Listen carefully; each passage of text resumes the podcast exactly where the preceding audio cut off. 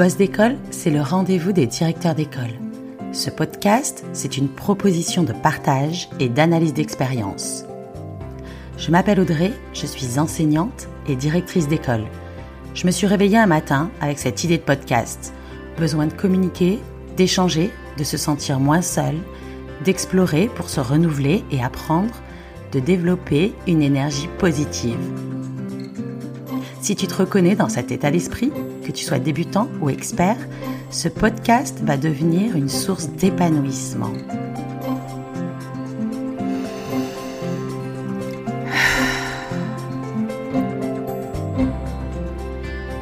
Dans cet épisode, je vais aborder avec vous la gestion d'équipe.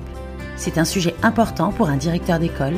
Je pense ici particulièrement à la gestion de l'équipe enseignante pour avancer dans notre travail et pour que tout le monde y trouve sa place. Et puis c'est connu, seul on va plus vite, mais à plusieurs on va plus loin. La gestion d'équipe. Je pense qu'il est difficile d'avancer sans une équipe qui fonctionne.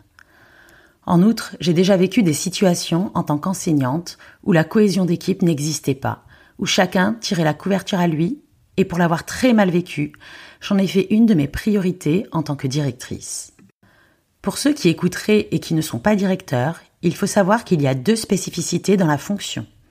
Le directeur n'est pas supérieur hiérarchique de ses collègues et il n'a pas de levier financier pour motiver les troupes. Sachant cela, un directeur développe des compétences de gestion d'équipe particulières, il doit trouver d'autres moyens pour faire avancer les choses. J'ai donc synthétisé en trois étapes ce qui, selon moi, peut permettre d'instaurer les bonnes bases et permettre une bonne gestion d'équipe. Dans un premier temps, il est important d'apprendre à se connaître. Nous sommes tous différents, évidemment, et apprendre à connaître les autres permet d'identifier leur caractère, repérer leurs compétences aussi, ce sur quoi nous pourrons nous appuyer par la suite, une compétence en informatique par exemple, ou une appétence pour ce qui est culturel. C'est bien d'être à l'écoute de leurs besoins aussi, et de laisser une place à l'expression de leurs émotions. Je vous renvoie ici à l'épisode 2 sur la communication et sur l'écoute active.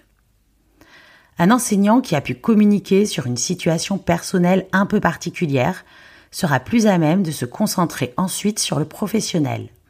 Il saura que nous y serons attentifs. Apprendre à se connaître, c'est juste se parler le matin avant l'ouverture des portes, ou dans les petites situations de la vie, pendant les récréations, lors d'un repas partagé, ou à la sortie des classes, quand on souffle un peu. Mais encore faut-il prendre le temps. Alors même si on est sous l'eau parfois, et même souvent, c'est quand même bien de prendre ce temps-là, ça va permettre de construire la suite aussi.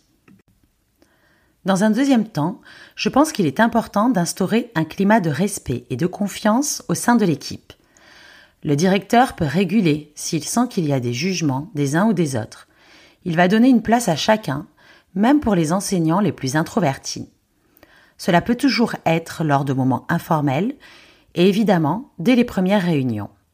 En tout cas, je pense que le directeur a ce rôle de sécuriser les équipes, de leur permettre de s'exprimer sans jugement. Il rebondit sur ce qui est dit. C'est un peu comme de défendre l'espace de parole de chacun donner la parole à ceux qui ne la prennent pas, trouver ce qui est positif dans une proposition qui va être critiquée par un autre, par exemple. Montrer qu'il n'y a pas d'intervention bête, que tout le monde peut exprimer son point de vue. Ce qui nous amène au troisième temps. Accepter la confrontation des points de vue. Dès que tout le monde peut exprimer son point de vue, parce qu'il y aura eu en amont, dans notre deuxième point, un travail pour permettre à chacun d'avoir une parole assez libérée, il va y avoir des divergences de points de vue. C'est normal. Donc en réunion ou en conseil des maîtres, il va être important de l'accepter. Le directeur peut penser qu'il perd la main, qu'il ne contrôle plus, mais je pense qu'il faut savoir lâcher prise. Bien sûr, il faut rester dans le sujet et recadrer si le débat n'est pas à l'ordre du jour prévu. D'ailleurs, il y a une préparation en amont de la part du directeur sur l'ordre du jour. Il informe l'équipe des sujets qui vont être abordés. Il pourra ainsi justifier que d'autres points ne seront pas traités à cette réunion, mais à la suivante, par exemple. Je fais un petit aparté, car parfois il arrive qu'en fonction du contexte, s'il y a eu un événement un peu traumatisant sur l'école, un accident, de la violence, le directeur va malgré tout accepter des changements d'ordre du jour. C'est une question de priorité et d'adaptation, de besoin de l'équipe. On traite rapidement d'un sujet angoissant pour l'équipe et on analyse ce qui a bugué ou ce qu'on va faire. Cela reste à la discrétion du directeur.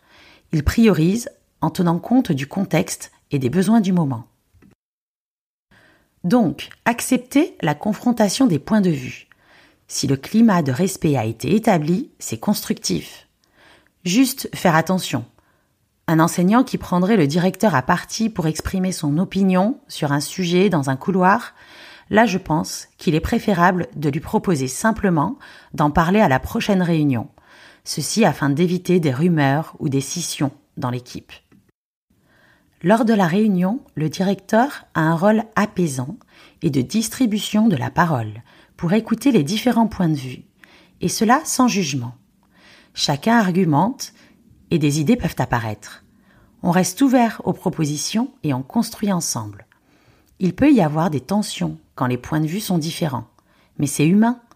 Le directeur, par sa posture, montre que c'est accepté, qu'on a le droit de débattre. Il ne remet le cadre que si c'est nécessaire, si par exemple il y a des débordements ou un manque de respect. Quand c'est chaud, ça peut être ajourné aussi. C'est une façon que le directeur a de montrer ce qui n'est pas accepté dans de telles conditions, et de dire que le sujet sera abordé plus calmement par la suite. Il montre les limites à ne pas dépasser. Il insiste alors pour clore le débat. Si ça s'est vraiment mal passé, il peut demander conseil à une personne ressource pour la suite, le psychologue scolaire, le conseiller pédagogique, voire l'inspecteur. Bon, c'est rare quand même. On est plutôt civilisé en général. Mais il peut y avoir des antécédents dans l'équipe, des rancœurs ou des non-dits. C'est pour ça que c'est important d'apprendre à connaître les gens de l'équipe aussi. Bref, quand on a appris à se connaître, qu'on a instauré un climat de respect et qu'on est capable en équipe d'avoir des points de vue différents, on va pouvoir commencer à avancer sérieusement. Donc, si je résume les trois points que j'ai abordés pour instaurer de bonnes bases. En premier lieu, apprendre à se connaître. Dans un deuxième temps, instaurer un climat de respect et de confiance. Dans un troisième temps, accepter la confrontation des points de vue.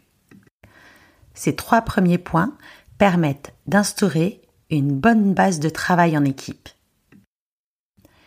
Évidemment, tout cela se construit grâce à la communication. Je suis quelqu'un d'optimiste concernant les capacités de chacun à avancer et à progresser. Je trouve que ça peut être très épanouissant pour les collègues de se sentir intégrés dans une équipe.